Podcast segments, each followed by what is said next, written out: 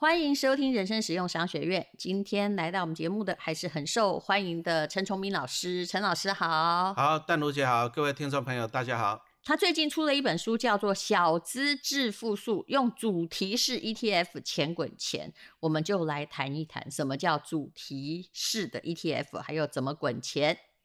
好，谢谢淡如姐哦。其实淡如姐，我礼拜一听你那个幸福好时光听广播哈，嗯，哦，你报道那个数字，我真的是吓了一跳。嗯，那是确实的数字。一百个人啊，一百个人啊，仔细听哦，嗯，只有一个是有钱人。对。然后有四个，哎，四个是财富自由，嗯，那表示一百个九十五个人要努力工作一辈子呢。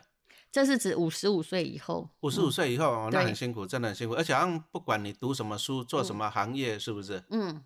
好，从这里我们就看到，其实我们为什么要做投资理财？啊，我我自己也一直在思考这个问题了哈。为什么？其实我们想要的就是自由这两个字啊。对呀，你说钱能干嘛？其实钱可以买到自由哦，如果你愿意花的话。对呀，你说像我以前我在学校教书，哎，我早上六点半要起床，嗯，我七点要去看学生打扫，七点半要早自习。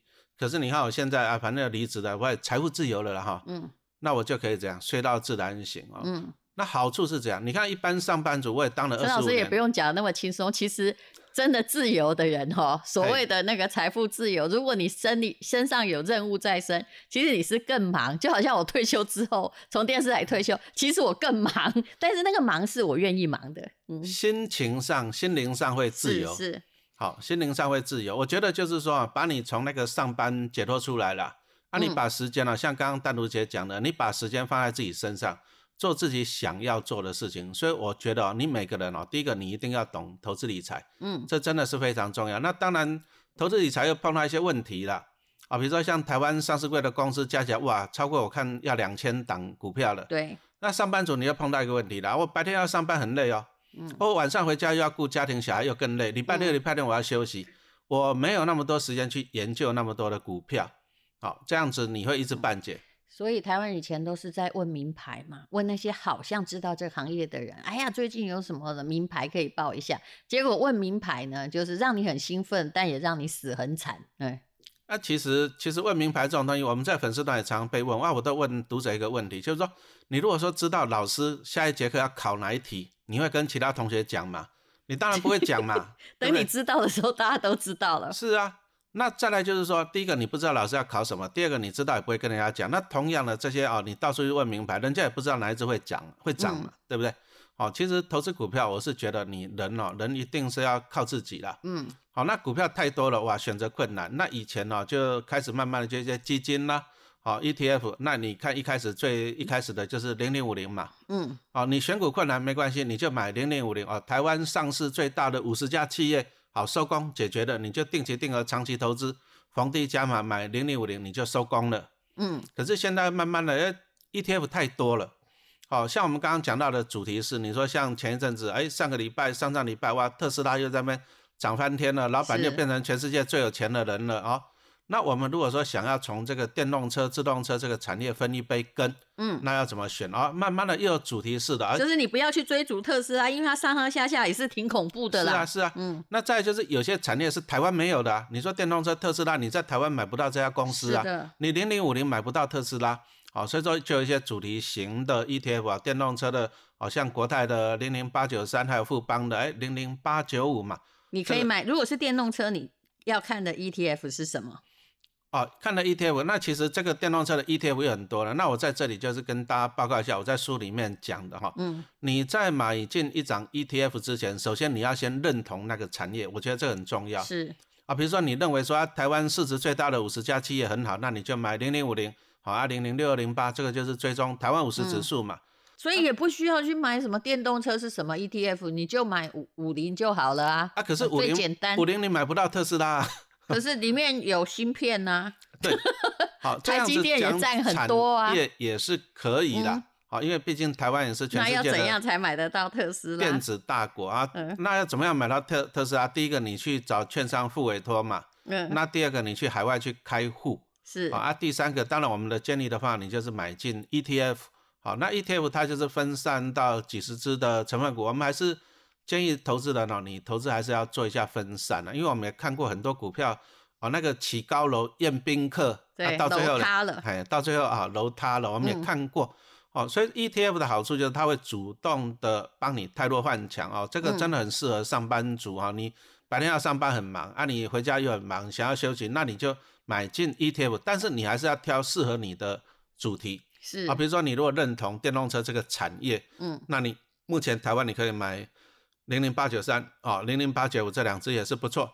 那或者说你觉得说，哎，这个肺炎这个疫情哦，这个还是会生化危机，还是会延续下去，那你当然你也可以买国内还是有一些那种什么生技医疗方面的 ETF 嘛，嗯啊、这个是看投资的。那再来就是说，像刚刚回应刚刚淡如姐讲的问题好了。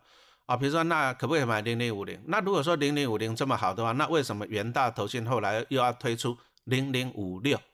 好，这个又讲到了就选股方帮你选的那个股性不太一样啊。是嗯哦、第一个就是说，你说像零零五零，因为它的成分股就像第一大就台积电，那台嗯积电大家的印象是怎样？哎，股价不错哦，从以前六十块涨到了六百块啊，但是你可能还不晓得台积电配息蛮少的嗯。啊，也就是说你买零零五零，你可能你领到的息不多啊，不嗯。多。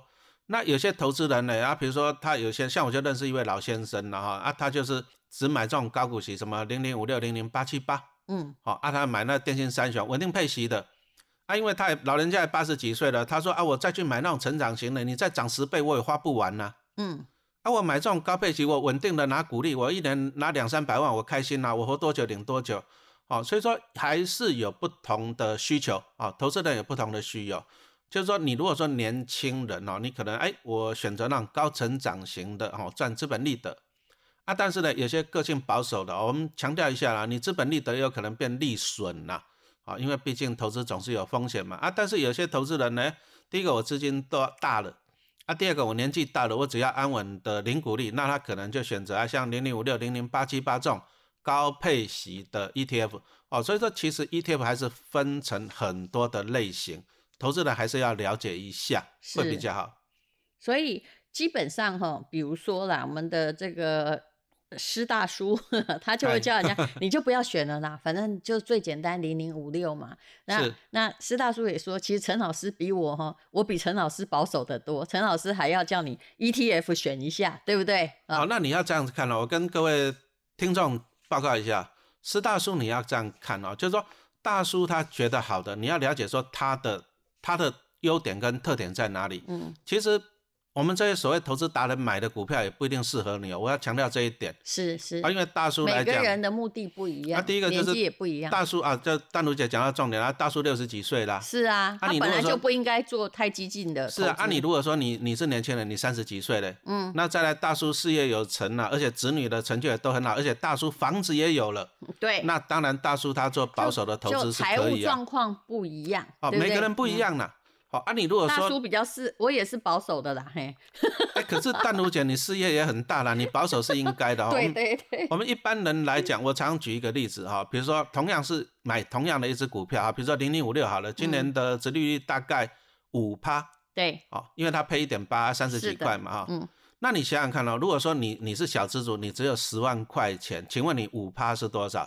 一嗯年是五千块，请问你五千块能不能改变你的人生？当然不行，不行啊啊！可是你如果说你是像所以年轻人不会去买这种就是只赚五趴的东西是好啊，但是你如果说哎你是哎像我们这种大叔啊，我们口袋钱比较多一点的啊，比如说我丢个两千万，对那我去买五趴，我一年拿一百万呢，那我当然我就嗯可以财务自由哈、所以说。读者如果我有一亿的话，我就有五百万，哎我也够活有了，啊淡。如姐一定有意义啦。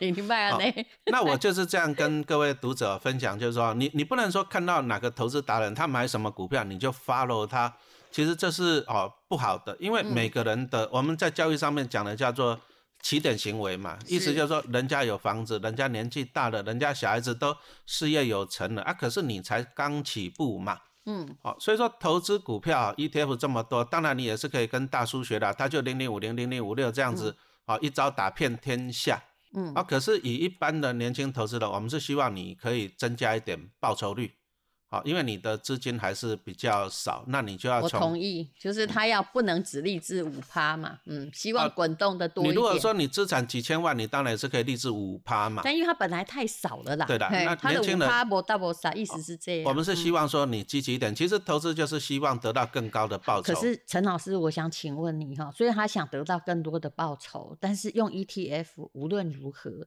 其实报酬还是比较有限，对不对好对，？谢谢哈。其实 ETF 啊，其实像淡如姐这样子讲的，报酬有限，我们要怎样子看哈？你如果说你就是哎定期定额老老实实的去买，我们拿零零五六做例子好了，你定期定额你这样老老实实去买，那讲实话，你如果长期抱着，你一年就是五趴了，你领它的股利就是五到六趴。是好但是你如果说你可以把握一些重要的技巧，因为我觉得 ETF 最迷人的一点反而是怎样，大跌的时候你敢放心去买它。是的，啊，你敢放心去买它？我们拿零零五零做例子好了哈。好，元大台湾五十啊，其实它是发了一个指数叫做零零叫台湾五十指数。嗯那这个指数就是抓台湾市值最大的五十家企业。嗯，好，那大家想一想呢，台积电、鸿海、大力光、联发科、国泰富邦、中信啊、中华电嘛，嗯啊啊，这个就是台湾五十的指数。啊，嗯那我从这里再引申一下，这个指数其实除了零零五零是追踪这个指数，还有一个零零六二零八富邦台五十也是追踪这个台湾五十指数的，其实就是双胞胎啦。嗯，啊，但是哎，六二零八它的经理费用便宜很多哈、所以说这个投资人你可以善加利用，其实这相同的东西，我那来查一下六二零零零六二零八啊，嗯富邦台五十相同的东西，哦但是好处在哪里哦？大跌的时候你就用力去买就对了。嗯哦，你不要，你不要，我们投资人买股票，你大跌不敢买，因为你怕它倒闭变壁纸嘛。嗯但是台湾五十指数零零六二零八零零五零，你就闭着眼睛去买就是对了。它如果倒闭是什么概念呢、台积电、鸿海、大力光、联发科、国泰富邦全部倒闭了呢应？该就是你也不用在乎，也不会痛苦，因为全台湾大家都破产。哎，都倒闭了啊。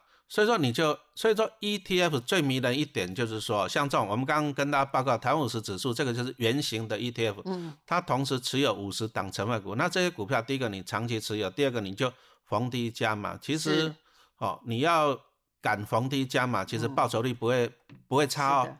你如果在去年所三月，以就是说，如果你现在很年轻，你的钱真的不多，你的逢低价码就要比我们这些只想很就是保守型的投资人，你要猛一点哈，你还是要有波段操作的概念。其实稳稳的投资是 OK 的，但是你要逢低加嘛。嗯，其实我们看股神巴菲特来讲，我们讲实话，他最近其实他报酬率也是普普通通，是啊，他也是输 S M P 五百指数啊，老人家他手上也是上千亿美金的嗯 cash，、但是你看哦，他真正拉高他报酬率是什么时候？零九年那时候全世界都去求他，因为他有、嗯他有钱，是，他就逢低加嘛。所以说巴菲特他的做法平常也是稳稳的做，嗯，但是股灾大便宜他就用力去咬一口对，啊只。那时候就大家都很惨，哀鸿遍野，只他不怕。嗯，所以啊，按、你买这种圆形 ETF 好处在哪里？第一个，你不怕它倒闭变壁纸嘛；第二个，你就定期定额去买，再来便宜的时候，嗯你用力去咬一口啊。你说像我刚刚讲的零零六二零八好了，台湾五十指数这个，嗯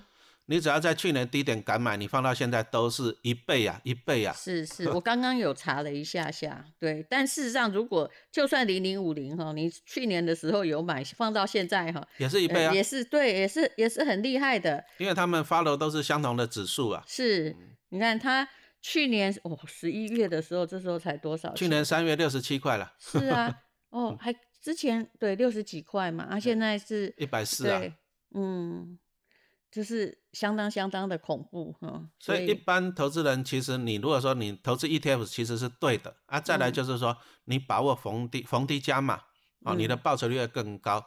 再来就是说你还是要了解你买进的是什么样主题的 ETF 啦。是好，那你看到、特斯拉其实从去年涨到今年哦。如果说我们这些电动车的 ETF 在去年发行到现在，那我相信投资人你赚到的都是用倍数的啊，嗯就不是五五趴了哈、这样子来讲，所以其实 ETF 还是可以哈、增加你不错的报酬了。我们只能讲讲不错，你可以安稳啊，但是你就这样抓到对的产业、对的主题型的嗯。ETF，、再来你再便宜敢买，其实你的报酬率也会不错啊、真的会相当的不错。我诚恳的说，我其实也不是一个真正完全这个定期定额啦，我有每个固定每个月固定买，但大部分的状况也是跟陈老师说的一样，就是哎，最近很跌哈，啊，怎么大家在？嗯嗯嗯其实我平常不太看盘的，但怎么听到旁边有人哀哀叫的时候，我就去买一点了。嘿，啊，这个是很 很正确的做法哈。当大家都在哀的时候呢，表示呢相对便宜，那相对便宜你就买进 ETF 哦，因为 ETF 它就是分散到几十只的成分股嘛，嗯，啊，你就把握逢低加码，这真的是很重要。再来就是说，你还是要了解你买进的是什么东西啦。像我刚刚跟大家报告了，哎，你买零零五零，你可能以赚资本利得为主；啊，你买零零五六、零零八七八，你可能也是以配息为主。是，好啊，但是你如果说你看好电动车未来的产业，因为二零二五年以后好像就要开始进这个燃油车了嘛，嗯，啊，你如果看好的话，你你你可以长期持有啊，啊啊，但是长期持有，哎，其实台湾的问题在哪里，你知道吗？嗯。你如果说发行电动车一天，你发行一档也就算了，他们好像头线都约好了。嗯，你看那像那半导体一样，八九一发行完了八九二，是，啊，电动车这个八九三发完了又八九嗯。五，哎，啊，你看那个生技半导体也是这样，一次就给你也是连续发两档，哎，那它不投资同公司啊，啊是啊啊，但是投他们不同公司也追踪不同的 指数，所以说投资人哦，你又造成一个选择性的困难啊、嗯其实我是觉得，如果都差不多，都叫做比如说半导体 ETF，因为它追踪的指数其实是差不多哎、哎，指数不一样，但是没有，就是你知道吗？就只是赚的，如果要赚赔的比例稍有差别，嗯但趋势是一致的呀。需要这么认真选吗？哎，这个就这样子，举个例子来讲哈，其实 ETF 它就分散几十只成分股嘛，嗯啊，按、你重点就是你要看它里面成分股的比重跟内容啊，比如说就像说，哎，大家都很喜欢去吃把费，比如说你喜欢去吃汉来或者是新列，哎，都是把费啊，啊，好像是不，好像是没差别多少。可是你进去一看，你看一下牛排有没有差别，哎，牛肉有没有差别，羊肉有没有差别，嗯主菜、甜点有没有差别，哎，多多少少还是有差别的哈。嗯，所以你如果说去了解，你当然就会挑出适合适合你的 ETF 嘛，是这样子，好、啊，就是这样子。所以说投资 ETF，你还是要去去了解它，这样子会比较好了。嗯，我刚刚陈老师在讲的时候，我才在看我的我的 ETF 有八 种，哦，真的哦、那每一种呢，其实我的账户是可以公开的然后但是 我后来发现，就是说，哎、以目前哈十一月我们录音的时候是十一月这个下旬嘛，十七号的时候，哎给你猜我目前哪一种赚最多？因为这是我的新账户，所以可以当当实验。大概都从去今年的三月多，就是股灾那时候，我才开始做这个实验呢。其实 ETF 真的是这样啦，你慢慢买，东东波公瓦也掉了，嗯对不对？嗯中间的黑天鹅也都过了好几次了嘛，对啊，那它啊，都还好嘛，嗯。哎，目前赚最多的竟然是富邦越南。